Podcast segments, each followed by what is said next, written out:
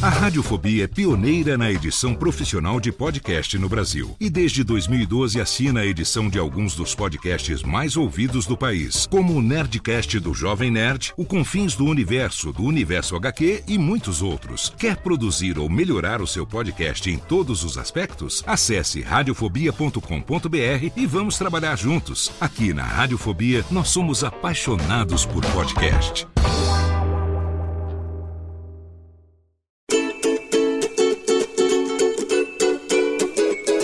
Voz Off, o podcast que conta as histórias de grandes nomes, do rádio, da TV, da publicidade. Grandes vozes que vão ficar para sempre em nossa memória. Apresentação: Antônio Viviane e Nicola Lauleta. Ouvintes do podcast Voz Off, que bom estarmos de volta com mais um episódio diretamente aqui do Estúdio Ecos. Como vai, Nicola? Tudo bem? Tudo bem, Antônio Viviane? Mais uma grande entrevista vamos fazer hoje, hein? Que maravilha! Isso é muito gostoso porque a gente tem certeza de estar legando para a história de quem gosta de rádio as grandes vozes que fizeram parte do rádio brasileiro, da televisão brasileira, do teatro, de todas as mídias onde se usa a voz, não é, Nicola? Exatamente. exatamente. Por isso bolamos esse podcast. E hoje temos o imenso prazer de receber. Roberto Miller. Repita. Roberto Miller. Repita, Miller. é, esse repita. É uma honra estar aqui. Uma honra muito grande. Viviane não vejo desde os anos 80. É, Nicola estou conhecendo pessoalmente agora. Emocionado até de participar dessa homenagem que vocês fazem aos homens do rádio, né? Isso, homens As... e mulheres também, também viu? Também, é, estamos gravando hoje no Dia da Mulher, pô. É, no Dia Internacional dia da Mulher. de março, é verdade. Exatamente. É um prazer mesmo estar aqui, convivendo com vocês. E vamos lá, vamos contar algumas histórias, né? É, começando por onde você nasceu. Essa é uma história. O senhor Milton Neves, ele costuma, com aquela elegância toda, né? ele costuma dizer que eu nasci. Eu digo que nasci na Avenida Paulista. Ele É. falou: o Miller não nasceu na Avenida Paulista. O Miller nasceu na Frei Caneca, na maternidade de São Paulo, onde nasceu também o grande Ayrton Senna da Silva. Mas ele sempre brinca com isso. Nasci ali na maternidade de São Paulo em 1955, 1 de outubro. Filho de. Naite Cardoso, é Naite com N-A-I-T-E, que a- nem ele sabia por quê. Por que, que saiu Nunca assim? soube, porque é Naite e Emília Miller Cardoso. Você é o primeiro filho? Tem irmãos? Como Não é que... tenho irmãos. É. E, infelizmente, o ano passado perdi um irmão o dos homens mais velho, mas eu tenho uma irmã que já está com 80 e poucos anos. Eu sou a raspa do tacho, tem mais um irmão, tem 70 e poucos, e eu tô com 67. Então eu sou caçula, né? Caçulinha da família. Caçulinha, o queridinho da mamãe, como E pegou falam. o Miller da mamãe para colocar no nome artístico, porque ficou Exatamente. muito bonito. Mas o, o Night Cardoso, o seu Night, É. ficava muito bravo comigo, porque eu nunca usei o Cardoso. Imagina. Agora, tem um colega nosso que aqui esteve, que chama-se Antônio Freitas, Certo. e outro também, o Oliveira Andrade, eles faziam questão de quando me chamavam para fazer os noticiários na Jovem Pan de hora em hora, e agora Roberto Miller Cardoso. Ah, Eu não gostava, mas eles faziam de propósito. Meu pai ficava bravo.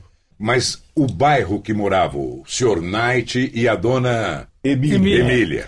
No Ipiranga, Vila Nossa Senhora das Mercês. E ali se deu sua infância, estudou No- onde? Eu estudei eh, no primeiro no Colégio Arthur Saboia. Colégio era um grupo escolar, né? Que foi o primeiro ao quarto ano. Depois eu fiz aquele admissão que tinha que Sim. fazer admissão. E eu sonhava em. Olha que coisa, sonhava em estudar no Walter da Silva, porque tinha um uniforme bonito. As menininhas olhavam para aqueles caras. E eu fiz a admissão, depois eu. Uma das alegrias maiores da minha vida foi quando eu vi a, a listagem que eu estava no Walter da Silva. Fiz lá o ensino médio todo, né? E aí eu fui trabalhar primeiro como office boy. Isso você tinha uns 12, 13 anos? Tinha 14? 12 para 13. Certo. Tinha aquela carteirinha verde de Aham. trabalho, né? Certo. Eu, desde de- de- da mais tenra idade, para você ter uma ideia, não que eu queira ser dramático, quando eu nasci, nós morávamos num porão na Vila das Mercês. Depois que o meu pai recebeu a herança do pai dele, que era fazendeiro, assim, fazenda pequena, mas era, na região de Catanduva, ele comprou a casa eh, eh, já mais aqui para Ipiranga, né? perto da Tancredo Neves, hoje, que não existia. Mas desde a mais tenra idade eu sonhava com rádio. Eu queria ser locutor esportivo. É mesmo? Porque Nossa. você já ouvia rádio, tinha o radinho no porão, Só todo tinha mundo o ouvia. rádio e não tinha televisão. Televisão, eu, olha, o Silvio Santos na televisão eu fui conhecer muito depois. É inacreditável isso. Mas ah, eu, eu ficava no televizinho, né? Porque a gente não tinha condições. A gente não tinha geladeira, para você ter uma ideia. Então era um- uma vida muito difícil, muito. E tinha aquele rádio. Aquele rádio era. A diversão da família. Nossa, meu pai, ele ficava bravo. Ele chorava com as novelas. Eu falei, tá chorando, papai? Ele falou assim, eu não choro! Mas chorava com as novelas e as músicas da época, né? Aquela coisa toda. E sabe o que eu fazia? Eu pegava o grave do rádio, que era ondas curtas. Era um rádio grande. Eu pegava eh, rádios da Argentina, Paraguai, Uruguai, BBC de Londres. Eu deixava o volume no máximo do grave.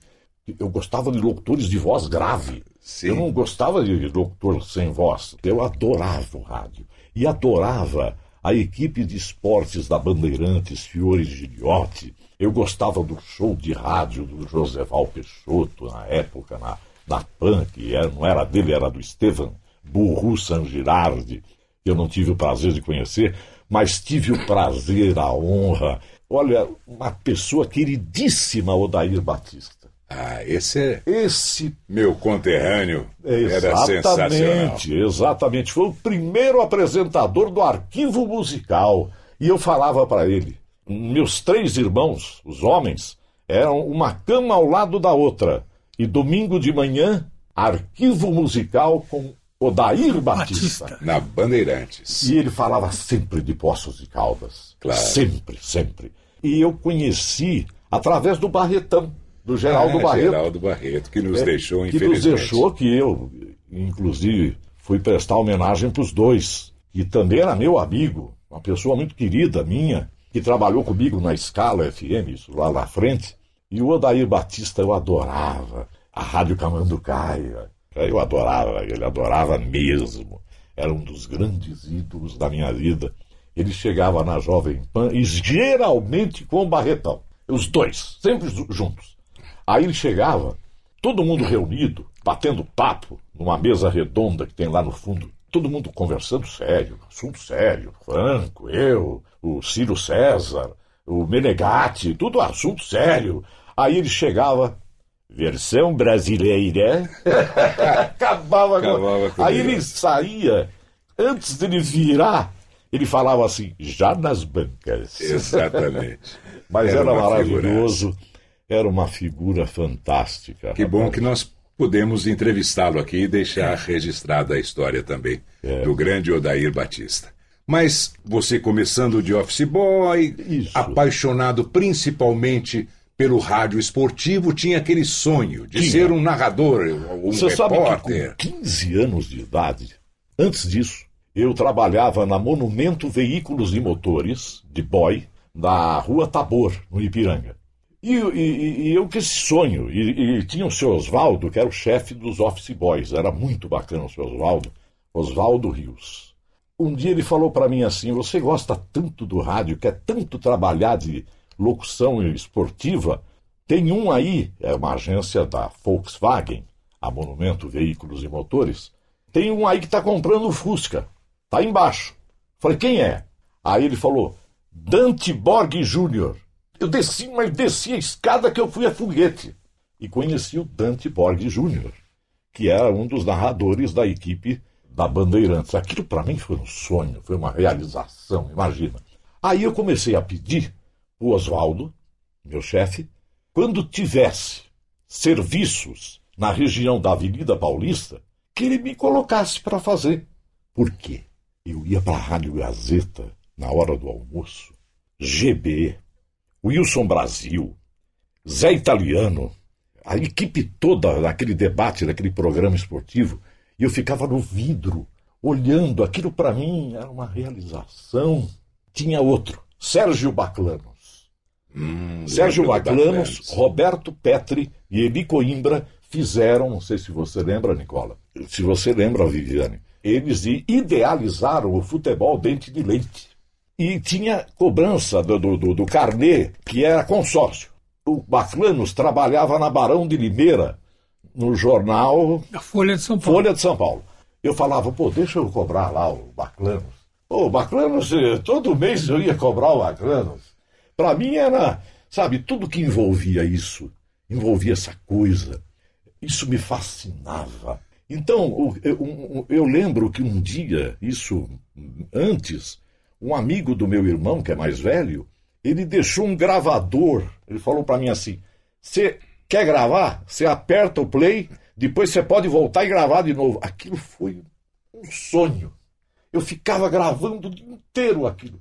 Lia texto. Nossa, lia texto. Eu, colo... eu chegava a colocar a vitrola. Vitrola. Sim. Eu colocava fundo musical para eu ler crônica que legal. pedaço de livro, pedaço de jornal. Então, vamos aos 15 anos. Olha só o que é o sonho, né? A gente faz umas coisas absurdas. né? Com 15 anos de idade, a Rádio Tupi, ela é, é, transmitia os 13 jogos da loteria esportiva. E a vinhetinha linda, né? Aí o Wilson Brasil, ele que falou para mim, ele falou que dava o troféu Gandula na época. Ele falou: olha, se você tem sonho, vai atrás dele. A Tupi transmite todos os 13 jogos. Pode ser que o Milton Camargo, que era o chefe da equipe, te deu uma oportunidade de fazer um posto, de fazer alguma coisa, começar. Rapaz, eu fui, peguei o Sumaré, nunca tinha pego na minha vida. Eu não sabia onde era Tupi. Lá conheci até o Gianfrancesco Guarnieri, que eles ficavam naquela padaria. Ah, eu cheguei ensopado. Sabe o que é ensopado? Uma chuva, uma chuva. Subi no quarto andar, nunca me esqueço. Ficava o Milton Camargo. E me disseram que ele era uma pessoa muito. meio rude, meio amarga tal. Eu com medo do homem, né? Mas me tratou muito bem. Ele falou: olha, você é muito garoto daqui um tempo você volta, mas me tratou muitíssimo bem e tal. E claro que não, não rolou nada, né? mas você vê o que é a gente sonhar. O primeiro teste que eu fiz em rádio, essa é uma história também que envolve um ídolo meu. O respeito que eu tenho pelo Viviane como locutor, não Muito estou obrigado. falando, isto não é média, não estou jogando. Você não precisa disso. O que que acontece?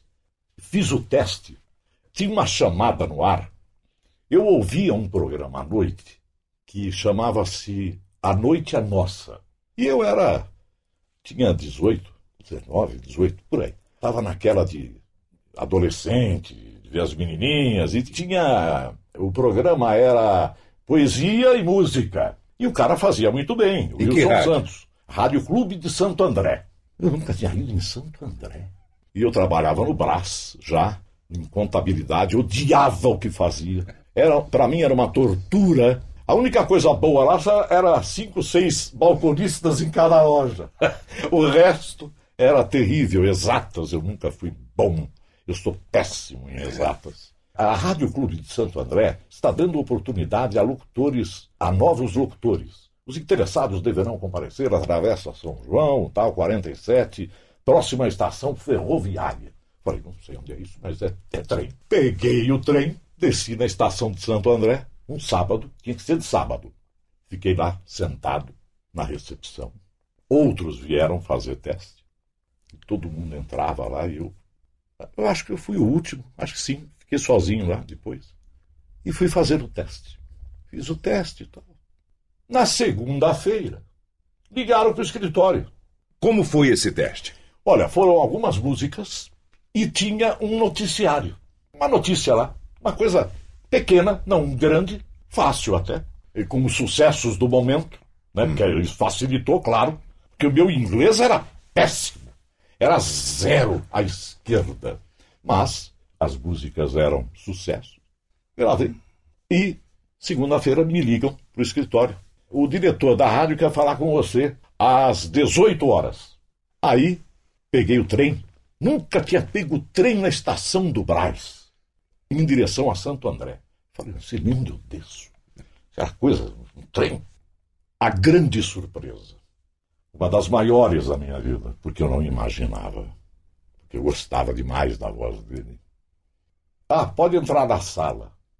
Entrei na sala. Dei de cara com Antônio Camargo Delfiol, que era o dono da rádio. Ele, Fernando Vieira de Melo, de Gênio e Astolfi.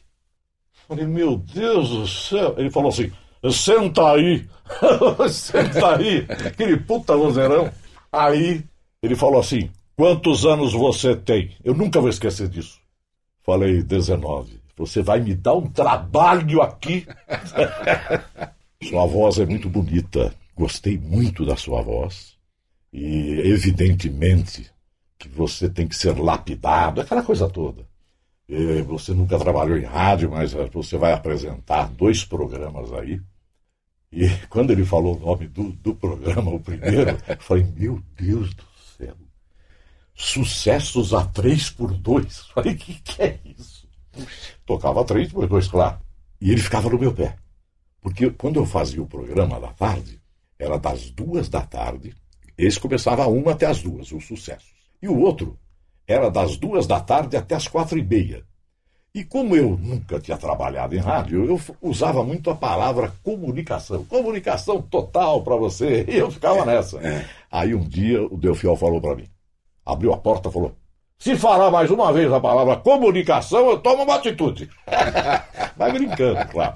Por falar em comunicação, como é que você comunicou lá no seu antigo emprego? Você saiu contratado da rádio naquele dia, então? Saí. Que foi chamado às 18 horas. Saí. Voltou Ganhando no dia. um pouquinho mais. Ó, oh, que beleza. Um pouquinho mais. Pouquinho. Voltou no dia seguinte lá na, no, no seu emprego e pediu demissão. Voltei. Graças a Deus, um dos sócios era meu cunhado que casou com a minha irmã, eu tinha 4 para 5 anos. Nem pediu para mim, para casar com a minha irmã. Aí eu falei, o nome dele Lazinho, Lázaro. Falei, Lazinho, consegui a rádio. Ele ficou feliz. Falou, pô, mas agora eu perdi o meu melhor cobrador dos clientes.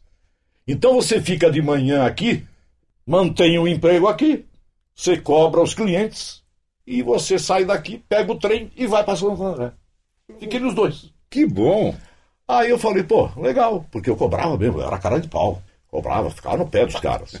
Pra pagar mensalidade de contador. Ninguém quer pagar contador, né? É o último que pagava. Aí tudo bem. Comecei na Rádio Clube. Comecei a fazer um programa árabe. Que falei, meu Deus, programa árabe, eu não sei falar uma palavra. Me ensinou. O Chico Chabu, na época, ensinou. Fiquei seis, sete anos fazendo recordações do Oriente. Eu comecei em rádio em 76. Então, quando foi em 82, não, em 80, eu estava ganhando pouco. Aí, teve uma passagem também com o Delfiol, que ele sempre falava isso para mim. Eu fiquei um mês na rádio e falei para ele, pô, o escritório lá diz que vai me pagar mais que aqui. Eu vou voltar para lá. Pô, já negociava. Aí ele, o Delfiol falou para mim, não, não, não, não, não, não. Você vai sair de mil 630 para 2,347. Está na minha carteira. Assinado por ele. Vou te pagar o piso profissional. Teve neguinho lá na época que reclamou, né? Que eram as estrelinhas lá. Sempre tem, né? Uhum. E aí, pô, esse cara vai ganhar igual a minha, aquela, sabe aquela coisa? Engraçado, né? As pessoas não se conformarem com a isonomia, né? E eu não pedi nada. Exato. Aí, tudo bem. Fiquei até 80. 80. Isso. É.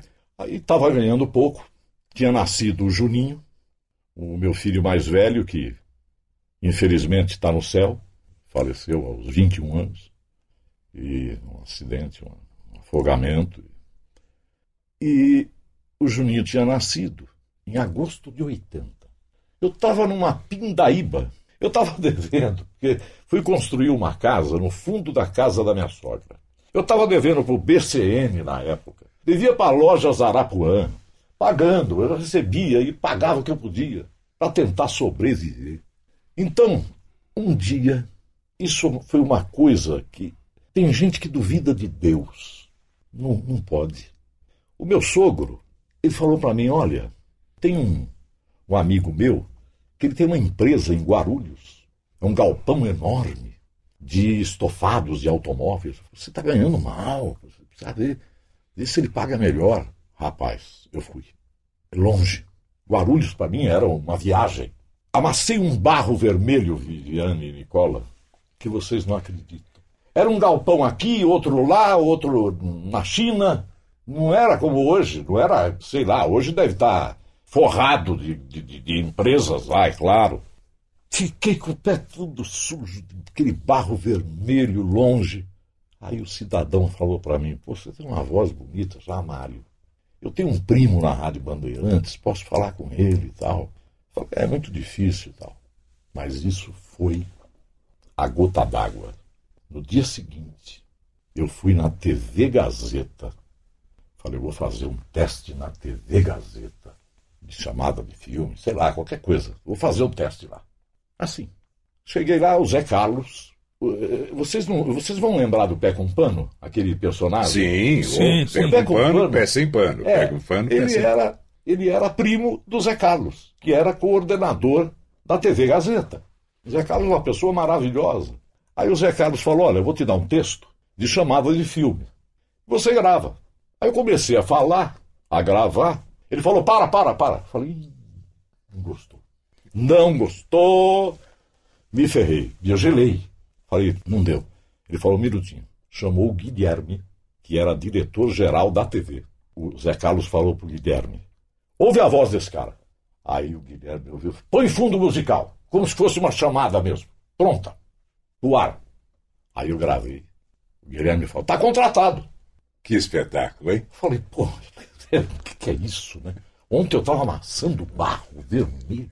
Olha só, não acabou ainda a história. José Antônio de Aquino, que infelizmente faleceu, meu amigo, ele, uma voz bonita, ele fazia Gazeta FM, que era recém-inaugurada, o estéreo, e os estúdios todos novos, você conheceu. O que, que aconteceu? Eu desci o quarto andar, porque eu, eu tinha gravado no oitavo, que é a TV. Desci para o quarto andar. Falei, Zé, consegui um emprego na TV.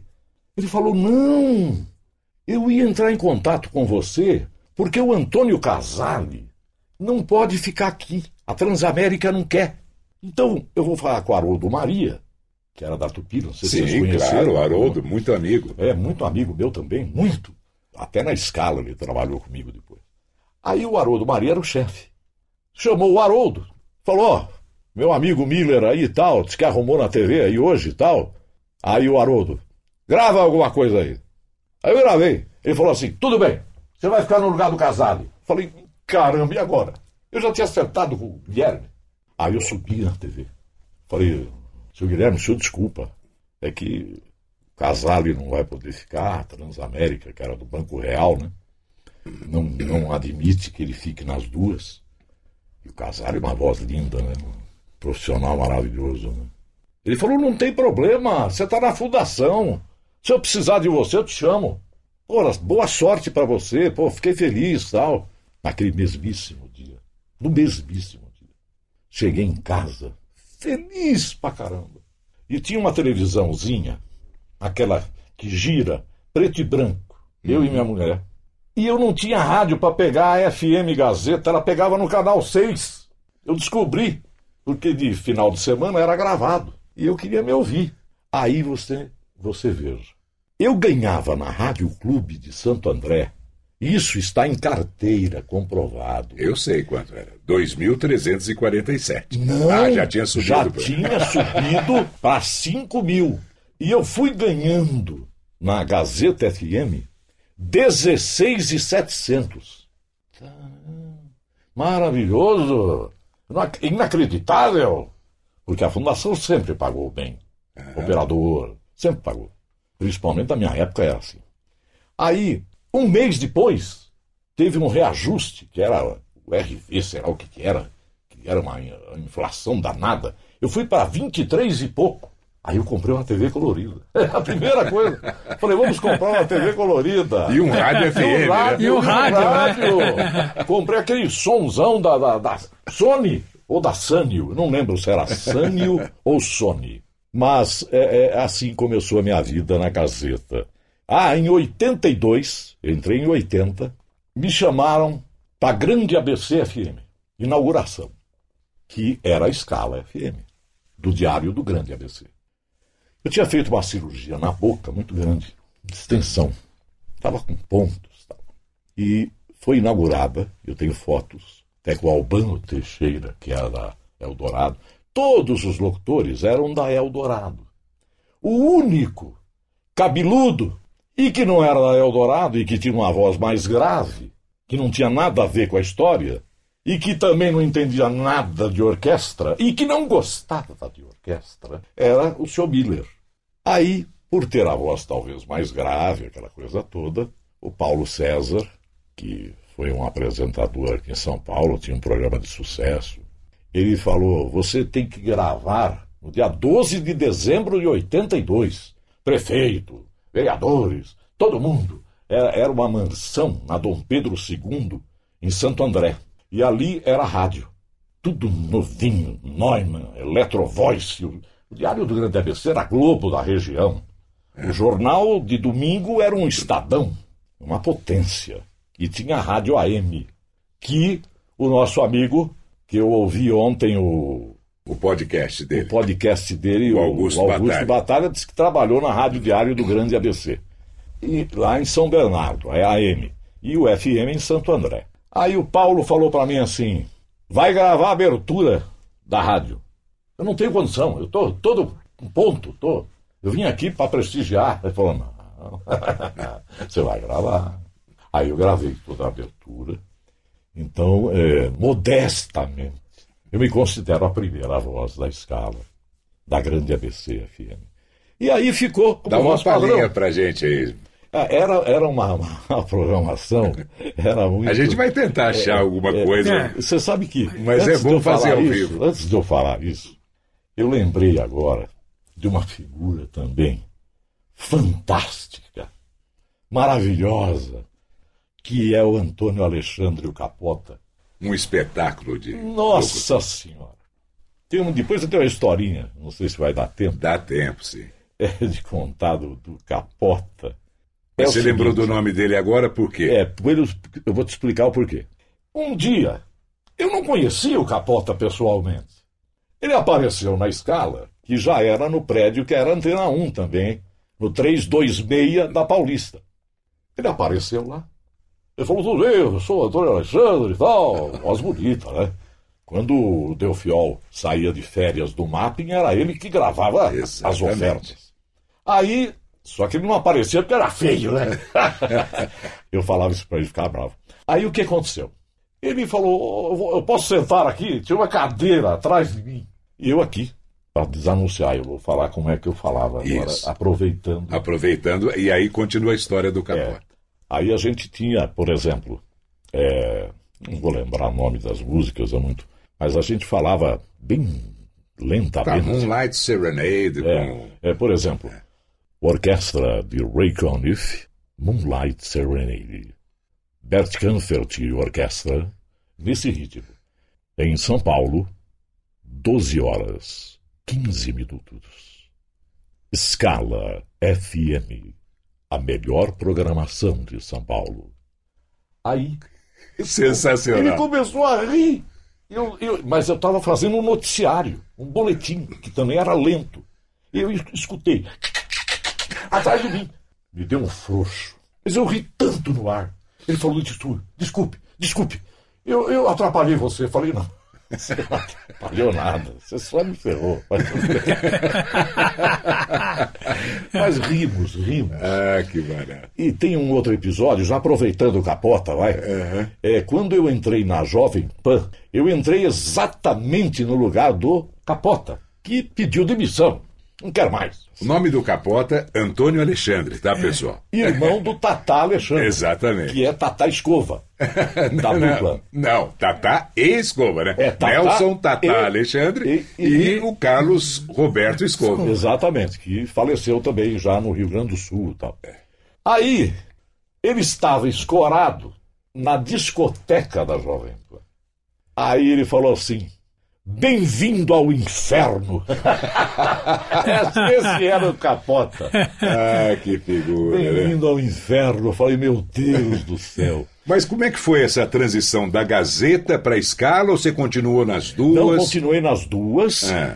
E depois eu continuei na terceira, Qual que era era essa a Rede terceira? Católica. Ah, de tá. rádio, chama-se Rede Milícia Sat. Eu tive a honra de i- inaugurar em 90. Eu comecei em 94 lá, mas foi em 95 que a rede iniciou-se. Chegou a mais de 200 emissoras do Brasil e eu fazia o programa da noite. Rezava o terço com os ouvintes. Meu Deus. Eu ria tanto no ar. Eu não sei como é que eu não era mandado embora. Fiquei lá 12 anos. E eu pedi para sair. Não quis, sa- não quis mais. Eu tinha que fazer a segunda parte da Ave Maria, eu não conseguia. Ai, ai, ai. Aí meu chefe falava assim, tá rindo no terço, padre. Eu falei assim, não, eu rindo no terço? De jeito nenhum, uma coisa sagrada, de forma Ai, alguma. Eu, eu não dava meu braço a torcer. Aí o que, que aconteceu? Eu fiquei na Gazeta, Na Escala na Escala e nessa e rede. nessa rede. Aí, Delfiol me liga. Eu saí da Gazeta em 94. Não, Delfiol me ligou antes. A milícia veio depois, veio em 94. A Trianon veio em 92. Delfiol me liga, depois de muitos anos, falou para mim, Miller, ele sabia que eu estava na Gazeta, desce no primeiro andar, que é onde é a Trianon. Sim, tudo ali no prédio da Paulista, número 900. É. Virgem, os estúdios Virgem. Ele falou: aqui vai ser a Clube de Santo André, onde você começou, com o nome de Rádio Trianon. Fernando vai trazer muitos profissionais da Jovem Pan. Vai ter um jornal chamado É. Vamos dar o nome ao Fernando completo, Fernando Vieira de Mello, que era o grande chefe de jornalismo da Jovem Pan E eu que acho que- aceitou o convite do, do Delfiol para ir para Trianon. o, o maior jornalista do Brasil, eu acredito. Ele é muito bom. É, mas era fogo, hein? Aí, mas comigo e com o Dedé Gomes, ele, ele gostava. Ele gostava. O Dedé é um palhação, que eu adoro ele. E uma vez, falando em Dedé, eu, senão eu vou perder também, a gente ria muito no ar, eu e o Dedé. E um dia o café ficava, o Fernando não tinha sala.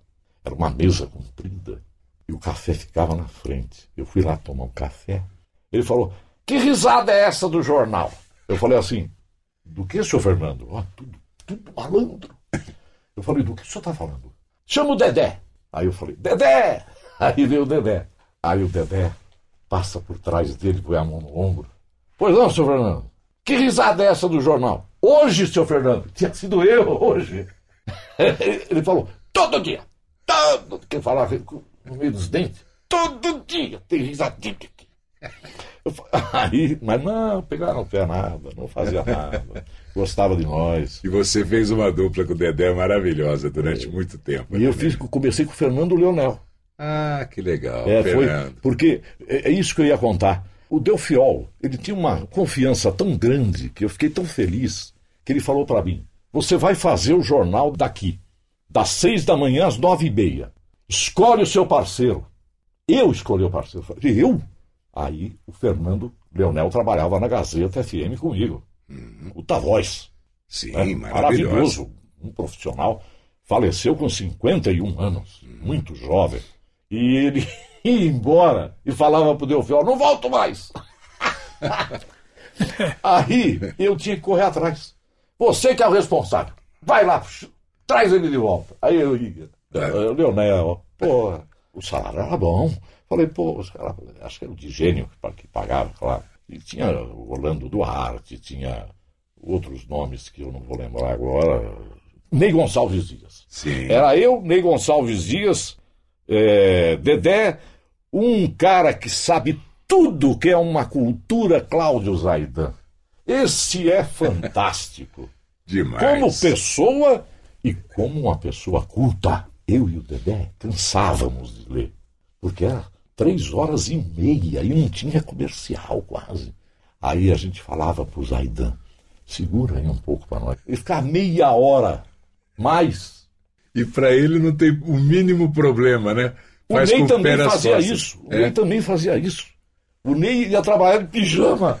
Que um dia ele barato. tava, eu olhei do lado, ele estava de pijama. Você sabe que foi outro que começou lá em Poços de Caldas, né? Ele era. não sabia. É, ele era ali do sul de Minas. Deixa eu lembrar o nome da cidade. Não é Ariado, é do lado de Ariado. Bom, é daqui de, Ele tem fazenda lá na- em Minas. É, então. Aí ele começou na cultura de Poços, na PRH5. Eu, eu- eu nunca me esqueço um dia. Você lembra do lanchão, né, na Paulista? Sim. Eu tô no lanchão lá comendo meu pão com mortadela, que era uma delícia, o Gugu fazia pra nós. Caprichado, quase igual do, do, No Mercadão. do Mercadão. Aí, do outro lado da avenida, ele não dirigia. Um puta de um Landau Galaxy, sei lá. Ele desceu, ele estava todo de amarelo, terno amarelo, gritando do outro lado da avenida. O Ney era doido, né? Ney era uma figura, né? Figura querida também. Que... Acho que eu só me relacionei. Claro que a gente encontra algumas, alguns espinhos pela frente, mas nunca. Não tem ninguém Maioria- com ninguém. A maioria tudo gente boa. É, é, exatamente. É, é maravilha. Então aí que eu estava te falando. Teve histórias, por exemplo, de 85 a 90, eu trabalhei na Rádio América, com a Lilian Loy, com o Wagner Montes. O Wagner, que todo mundo metia o pau, que achava ele um cara difícil, todos os dias ele me esperava para almoçar com ele. Tá vendo? Justamente o ano que eu saí da América, eu acho que eu saí em 84 para ir para Record, e aí a gente infelizmente não trabalhou junto. Não se encontrou. É. Então, eu fiquei de 85 a 90, quando morreu o maestro Eduardo Assad. Tem muitos discos gravados tal. E quando morreu o Eduardo, assumiu Chico Paz de Barros. Mandou todo mundo embora. A rádio estava em segundo lugar. É a marca registrada. Só dele. ficou o Altieres, porque ele gostava Marca muito do registrada Altieres, de é. Chico Paz de bater Barros. nas costas. Sim. É. Eu, eu trabalhei cinco vezes na Rádio Capital. Três com ele. Aí ele me contratava, ele falava assim, Miller, Bradesco. Você vai ficar fazendo Bradesco. Aí, dois, três meses depois, obrigado, hein? Aí ligava de novo. Miller, eu ia, cachê, né? É lógico, a gente vive disso. Mas eh, trabalhei cinco vezes na capital. Em 86, houve uma reviravolta na minha vida graças a uma personagem que eu considero o maior radialista de todos os tempos, Hélio Ribeiro. Não esperava ouvir outro nome. Quando ele me conheceu, eu queria dar um murro nele. No corredor da Gazeta, esse aqui é o, é o Roberto Miller tal, eu falei, muito prazer, não precisa impostar para falar comigo. Quase que eu falei, quem imposta é você, rapaz. eu não falei, claro, eu tinha um medo desgraçado, um respeito, quem Sim. não tinha. Ele passava todos os dias por mim e brincava comigo, gostava de mim. Xarape, Miller, só falava isso para mim. Xarape, Miller. Cala a boca, xarape. Eu lembro uma vez, e isso foi muito engraçado. O Gualberto Curado era o diretor artístico. E o Hélio tinha o poder da mensagem. O Hélio chegou para mim um dia, falou assim: Miller, é, vou fazer os noticiários aí e você vai gravar, ainda em fita rolo, claro. Você vai gravar é, France Press, todas aquelas agências, UPI, UPI. é, Reuters Sim. e tudo, né? O homem das notícias. Ele, ele falou: você vai ser o. Ele tá- dava título para tudo. E na Sim. hora, era uma coisa. O homem das notícias. Até a Sônia Abrão colocou na coluna dela: vai ter o homem das notícias, Roberto Guido e tal. É verdade. Eu tenho esse recorte até hoje. Minha mulher guardava. Se fosse por mim, não tinha. Aí, ele falou para mim, grava aí. E ele acompanhando. Falei, meu Deus do céu, o homem tá olhando para mim. Aí eu gravei e tal. Ele falou, aí, tio. Ah, eu... Pegou a fita, rolo. Eu nunca vou esquecer. Ele levou para discoteca. E o curado era uma figura fantástica, né? Demais. Quem Sim. não gostava do curado? Aí, o, o Hélio colocou no gravador da discoteca, da Gazeta. Ouve aí, curado. Aí o curado, quem é esse cara? Eu nunca vou esquecer. Aí ele falou, você não sabe quem é esse cara? Não, não sei. Puta cara, bom pra cacete. É o Miller, porra. Você tem um puta do noticiarista aqui dentro, não sabe. Olha, ele me descobriu como noticiarista. Aí ele falou pra mim, eu vou reassumir a Bandeirantes em 86 e vou te levar. E me levou. Ligou pra mim no dia seguinte. E eu não sabia ir pra Bandeirantes, perdi. Eu me perdi. Eu sou muito ruim pra caminho. E tava chovendo. Cheguei atrasado. O Ibucuri fez num lugar. Aí ele falou: ó, fala com o Hélio aí, ó. O Hélio tá bravo. Onde você tava? Eu falei: eu me perdi.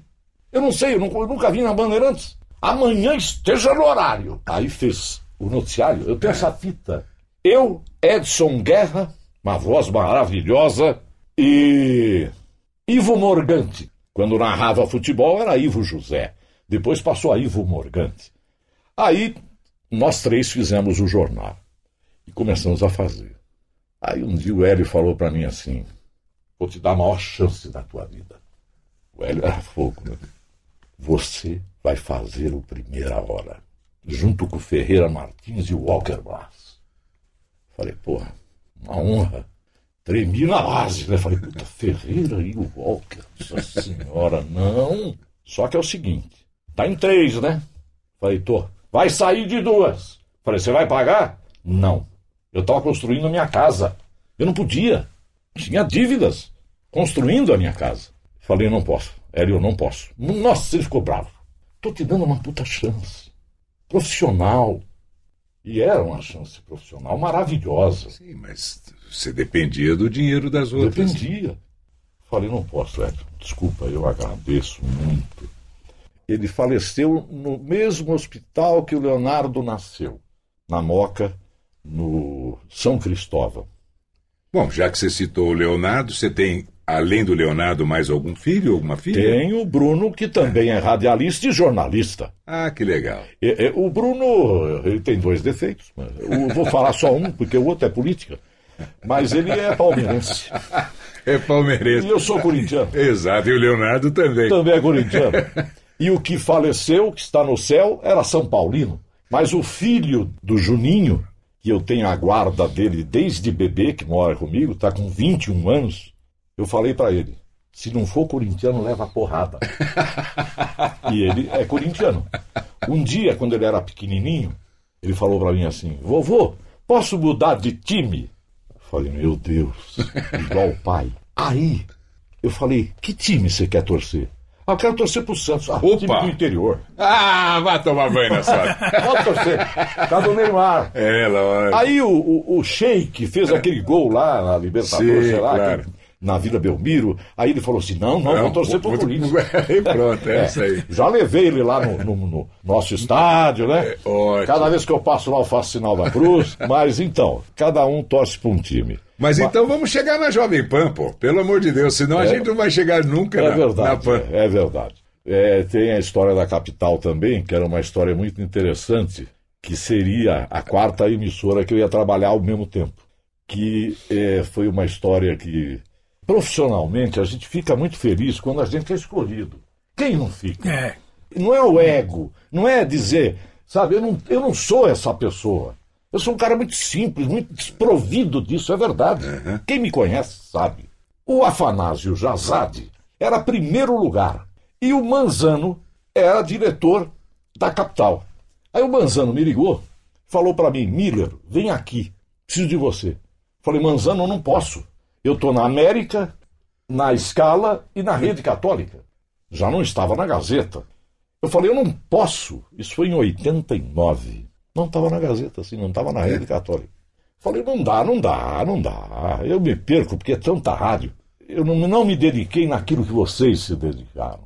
Foi o grande erro da minha vida que o Leonardo fala. É, de não ir O para mercado publicitário. Exato. Você não foi. Você ficou trabalhando em rádio. Seu negócio era rádio. Então, é, o que, que aconteceu?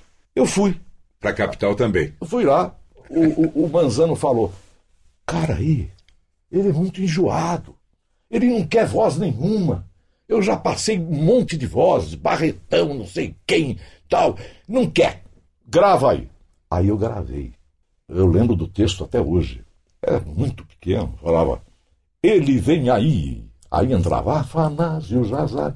É ele mesmo, na capital. O cara adorou. Só que tem um detalhe. Ele adorou, mas ele chamava e ofendia Dom Paulo Evaristo Armes. E eu trabalhava na Rádio América, que é da Pia Sociedade de São Paulo.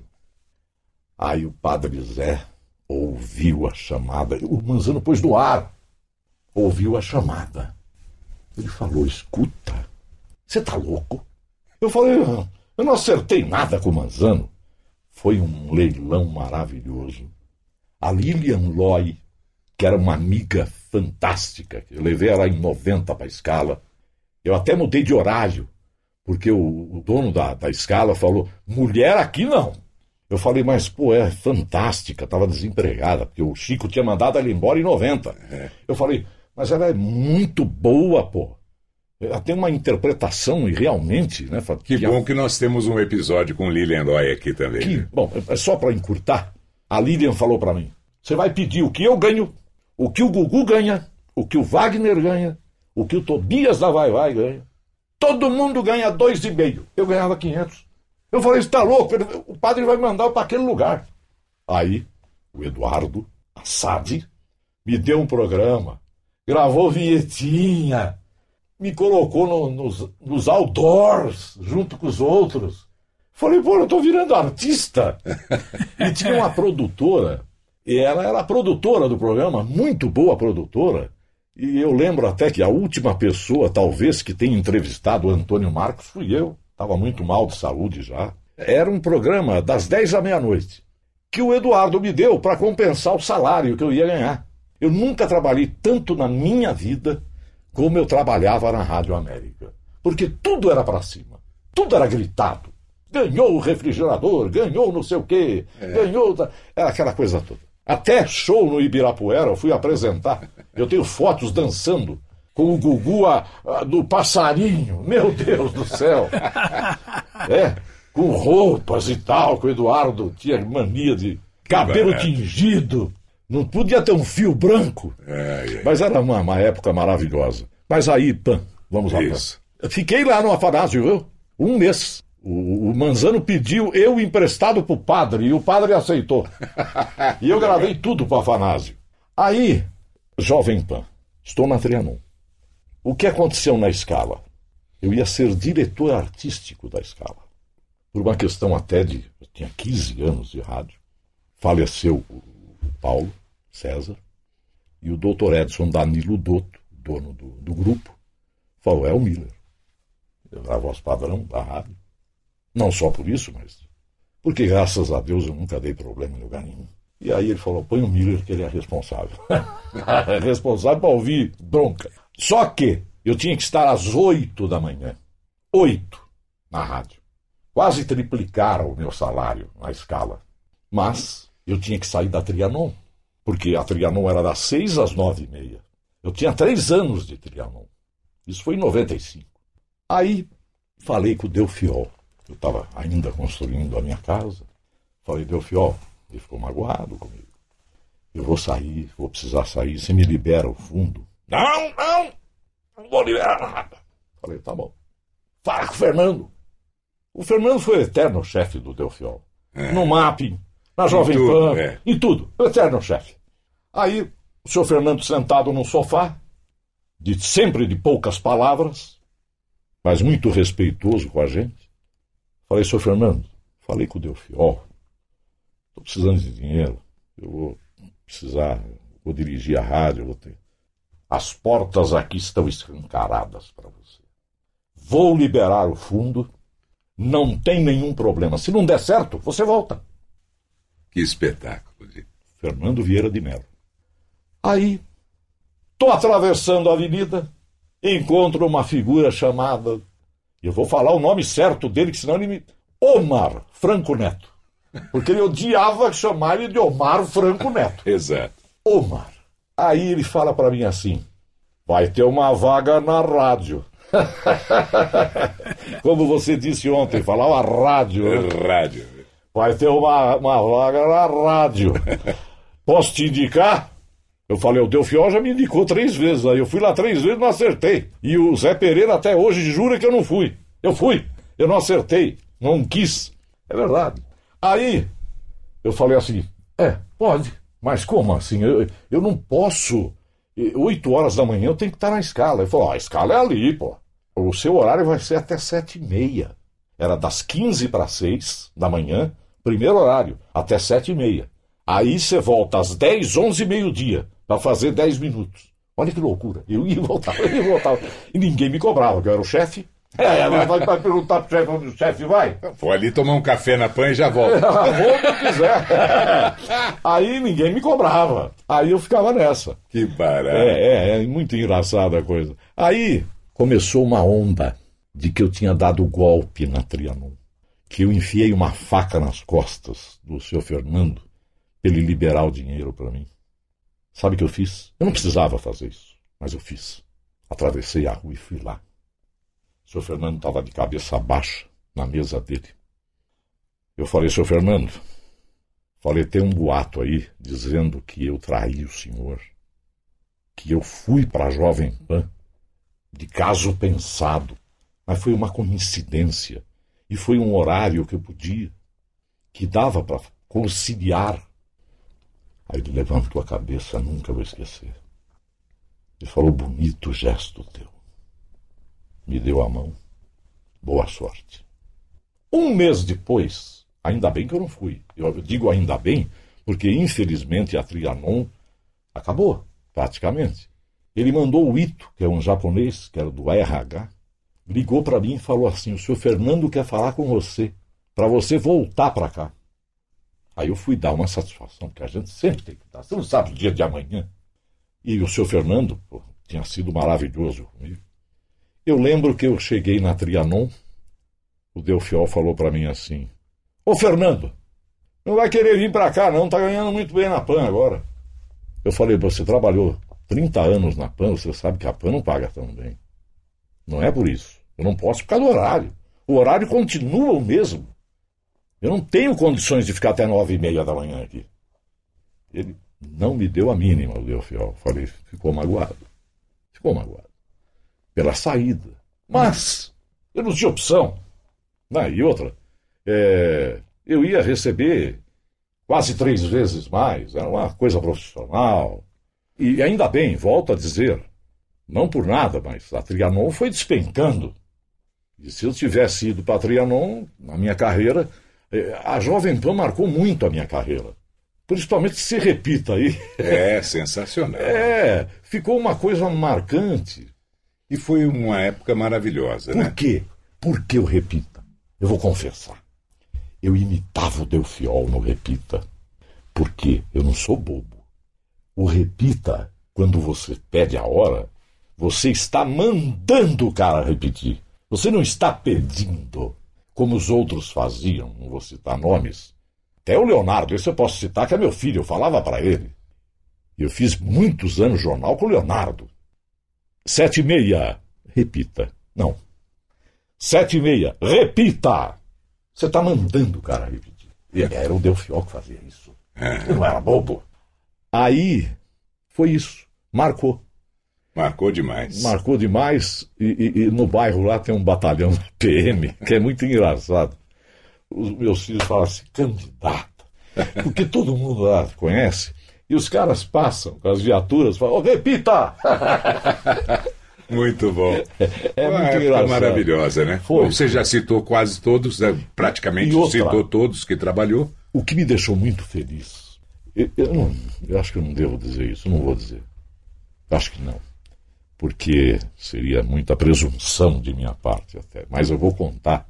Quando o Franco faleceu, Eu nunca tinha entrado no Facebook dele. A foto de capa era eu e ele.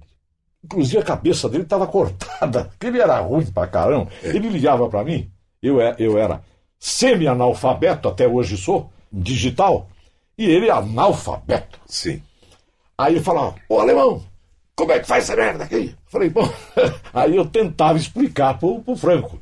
Eu não sei. Eu falei, eu também não sei. Pergunta pra alguém que saiba. Nós dois. Todos os dias da minha vida, quando eu saí da PAN, todos, Franco Neto me ligou. E ficava duas, três horas no telefone. Cheguei a chorar. Fiquei, eu não tenho vergonha de dizer, eu caí em depressão. Porque eu acho o seguinte: não só eu, nós fomos limados da, dali. Sabe? Eu acho que. Não, eu vou ficar A quieto. maneira como foi feito é que não foi legal. Não foi legal. É. Inclusive, por um cara que nunca trabalhou em emissora de rádio, por um cara que era camiseiro, que era CEO, que olhava uma lista de salário e não se preocupava. Em saber o que cada um ali fazia para ser merecedor ou não daquele Você acha salário. que o Freitas merecia ser demitido com 39 anos e meio de jovem? Pan? Eu com mais de 20? É difícil. Sabe? Era, era uma coisa. é, era o, o, o seu Tuta. Ele mexia em tudo, mas o Jornal da Manhã não. Ele mexeu uma vez no Jornal da Manhã. Foi quando ele colocou o Leonardo. E o Zé Pereira falou para mim: para não ter ciumeira, para não ter problema, vou tirar uma hora do seu horário. Falei, porra, com muito prazer. É meu filho. Evidente. Então, a vida da gente, ela é feita, como é que eu vou dizer agora, de, de momentos, né? De, Sim. Sabe? Eu, eu tenho tanta amizade com os. é, Esse projeto agora que nós tivemos na Rádio Capital foi, foi uma coisa tão, tão maravilhosa, Nicola. Porque eu ligava para as pessoas. A ideia foi do Leonardo dentro do carro. Ele viu A o pai dele. expectativa era de receber não. É, Não de um, não de outro, e você ele recebeu sim o pai de dele todos. triste. Aham. Porque eu nunca vi, e eu sou obrigado a dizer, o Leonardo é um filho mais do que presente. Que ótimo. sabe? Então, é, é uma coisa impressionante. Que o Bruno também, claro, é evidente, amo todos eles, mas o Leonardo, ele é aquele cara, É porque ele entende mais o seu lado rádio. é, apesar que o Bruno também é radialista, mas viveu pouco o rádio. E, e- e viveu mais a parte digital, como ele mexe, trabalhou até na RPC, lá na Globo de Curitiba. Mas o Leonardo, ele falava, papai, a gente estava em cima de um viaduto. Falou, papai, que tal reeditar a Jovem Pan?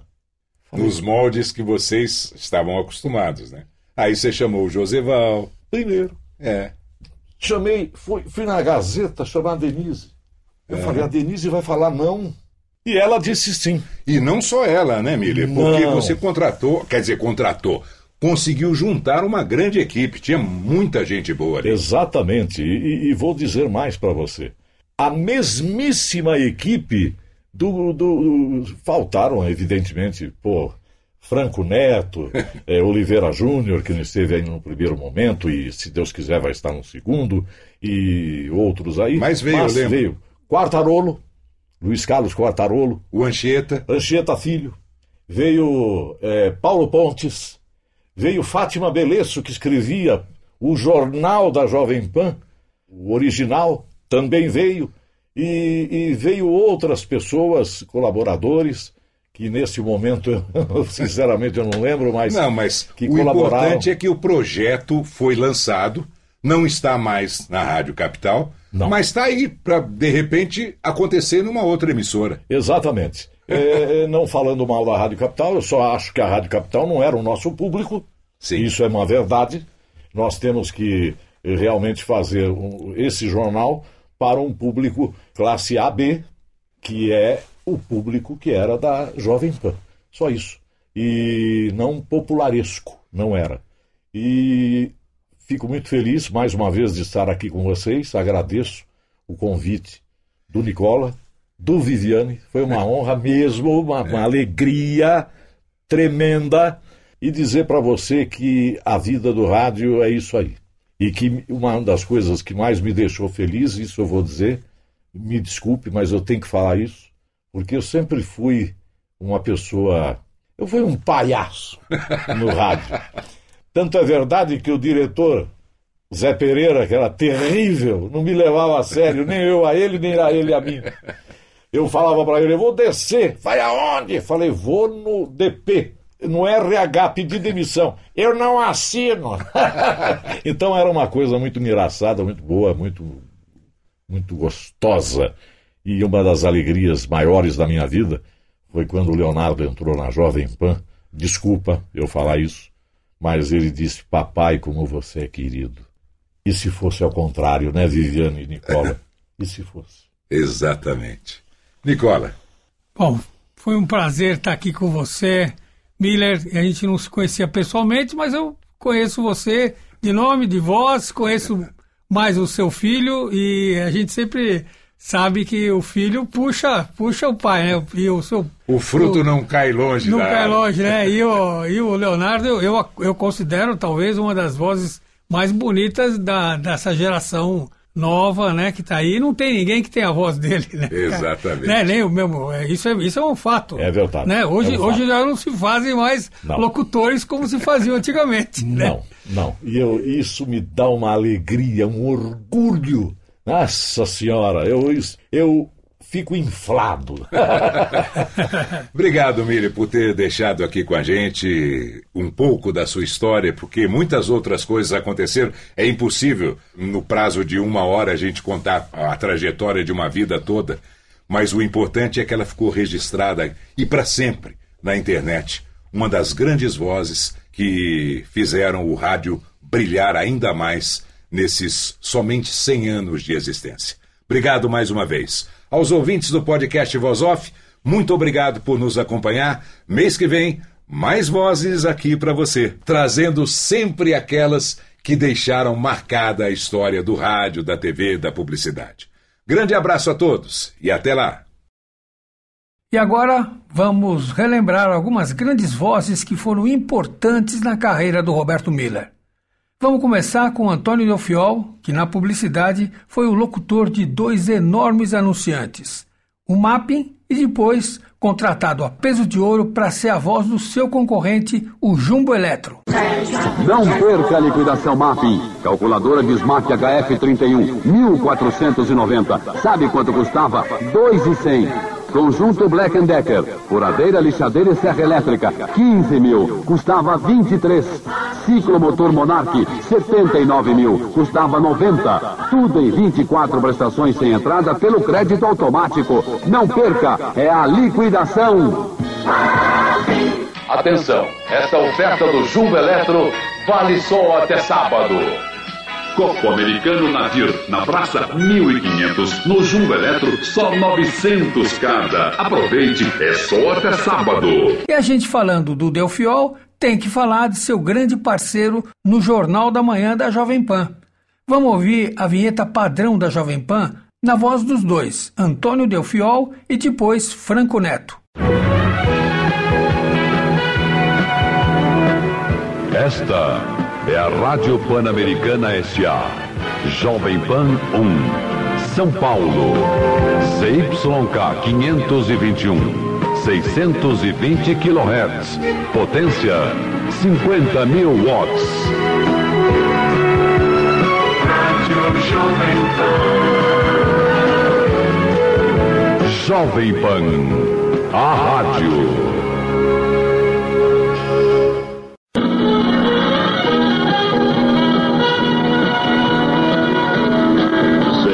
YK 521. Rádio Pan-Americana SA. 620 kHz. 50 mil watts de potência.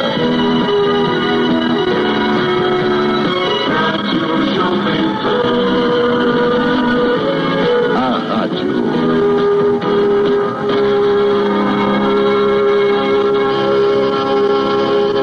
Já que falamos da Jovem Pan, vamos ouvir um pouco do filho do Roberto Miller, o Leonardo Miller, junto com outro grande amigo dele, Antônio Freitas. Jovem Pan. 100,9. As novidades da música. Você ouve aqui.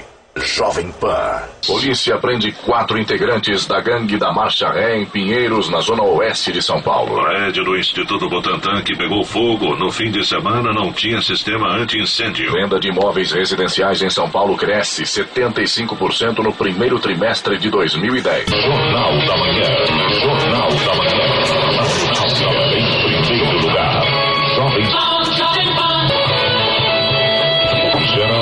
Alckmin seria reeleito no primeiro turno das eleições pelo governo paulista. Aponta Datafolha. O Roberto Miller passou por muitas emissoras de São Paulo.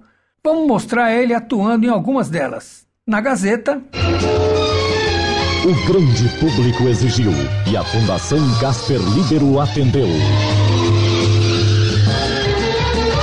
Partir desta terça-feira, FM Gazeta, o ponto certo da boa música, 24 horas no ar. Informação, entretenimento e a melhor programação de São Paulo. Aguarde. agora o Miller na Bandeirantes. Pela Rádio Bandeirantes começa agora o Esporte Notícia. A notícia esportiva em ritmo alucinante. Um show de opinião. O repórter no seu clube. Números, estatísticas, gols.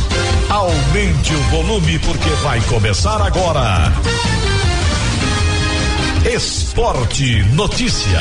O maior volume de informações do rádio no Brasil.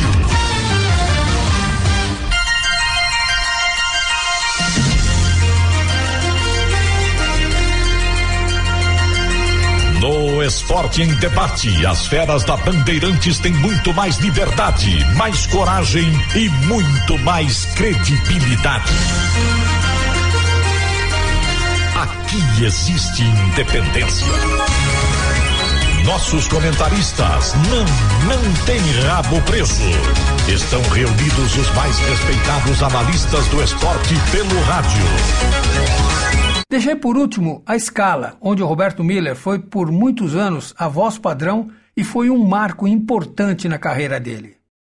A escala original acabou e a rede CBS resolveu reativar a escala e mais uma vez o Miller foi escolhido para ser a voz padrão. CYD 994, escala FM 95,7 MHz. Emissora vinculada à rede CBS, Comunicações Brasil Sat. Telefone 8154949.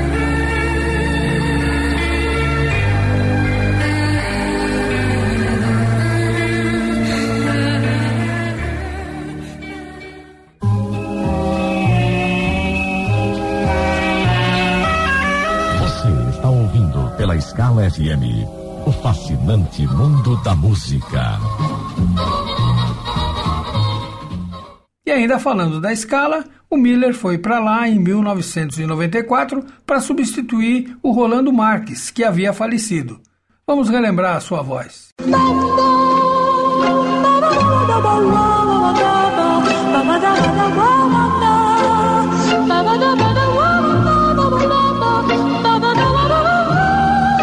ZYD 900, 99,3 MHz. Escala 99 FM. Classe especial. 180 mil watts de potência. Emissora da Rádio Diário do Grande ABC Sociedade Anônima. Transmitindo da Avenida Paulista, 326, São Paulo, capital. Caixa Postal 3131. Fone 289-4000. O Miller citou uma das grandes vozes femininas do rádio que ele levou para a escala, a saudosa Lilian Loy, que nós entrevistamos no podcast Voz Off 011. Nessa gravação, com um trecho da Lilian no ar, aparece uma vinheta comercial com o grande Ferreira Martins. Não podia deixar de mostrar para vocês. O Ferreira está no nosso podcast Voz Off 002. André Kostelanitz, Be My Love. The London Philharmonic, Volare. E Raindrops Keep Falling on My Head.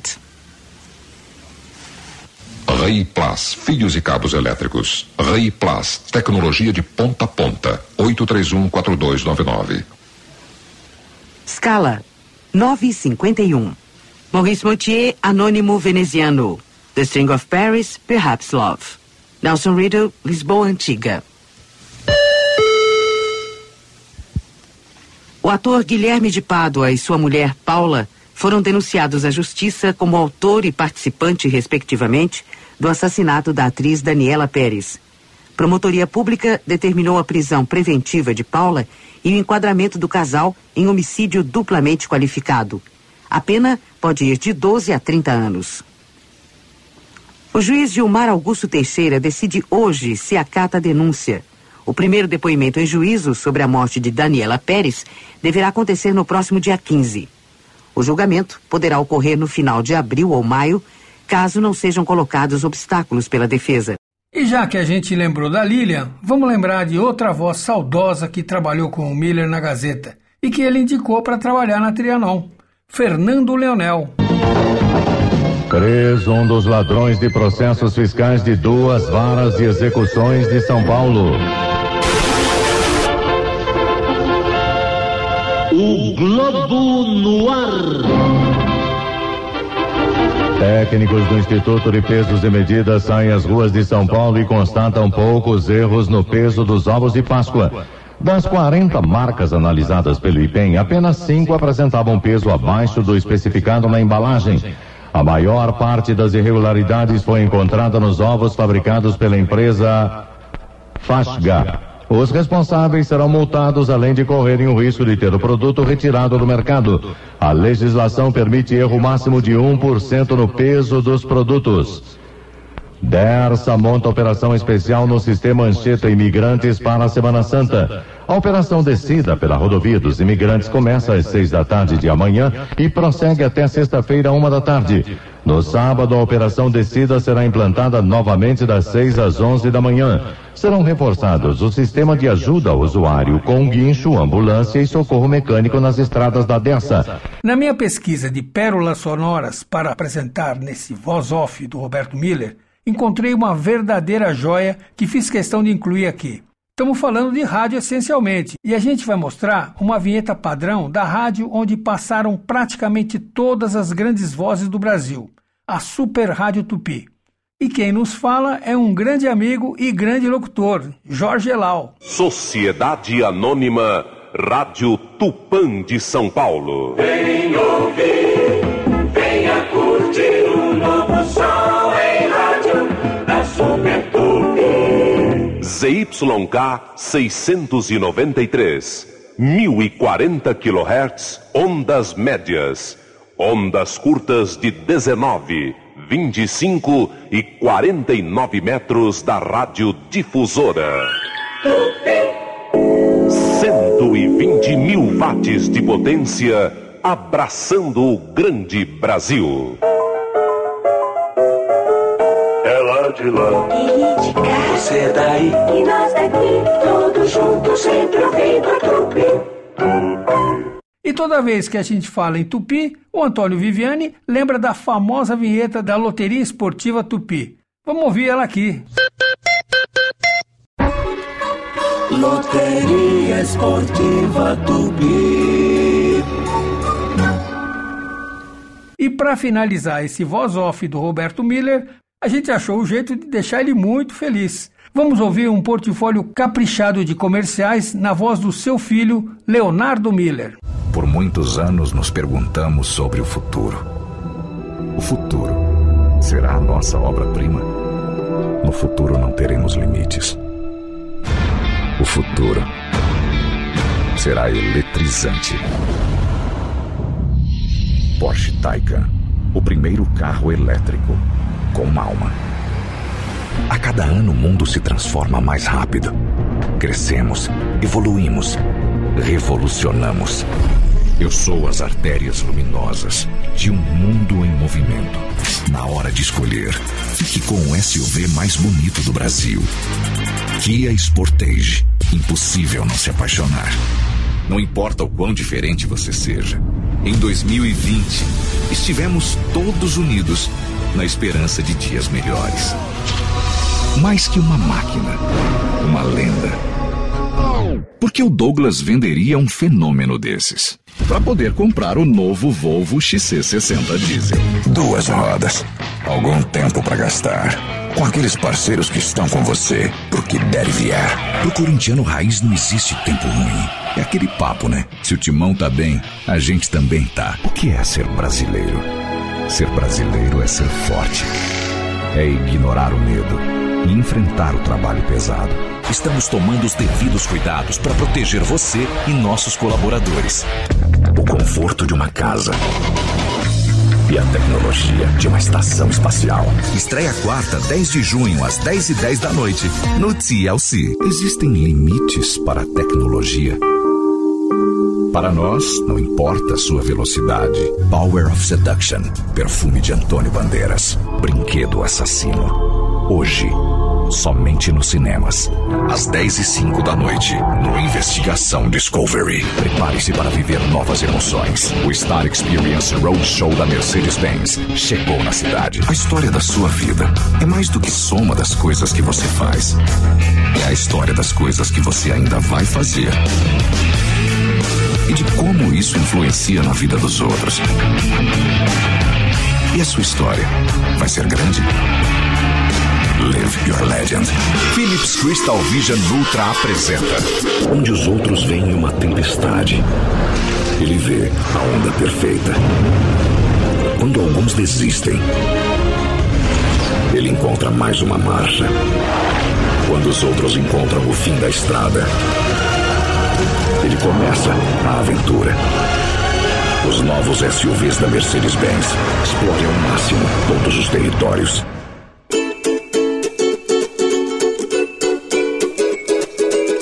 Este foi mais um podcast da série Voz Off. Criação, produção e gravação: Antônio Viviane e Nicola Lauleta. Trilha musical: Alexandre Monari. Gravado no Ecos Studios em 2023.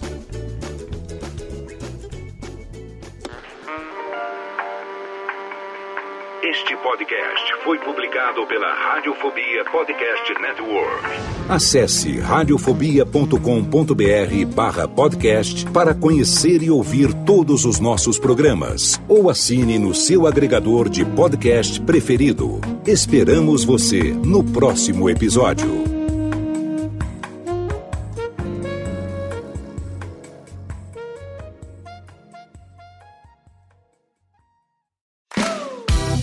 Sou Léo Lopes e quero convidar você a ouvir o Pod Notícias, a sua dose semanal de informação sobre o mercado de podcasts no Brasil e no mundo. Um podcast curtinho de 15 minutos com o resumo de tudo que acontece nesse universo do podcast que cresce a cada dia e que chega até você toda segunda-feira às 7 horas da manhã no seu agregador de podcast preferido e também no YouTube. Acesse agora em podnoticias.com.br.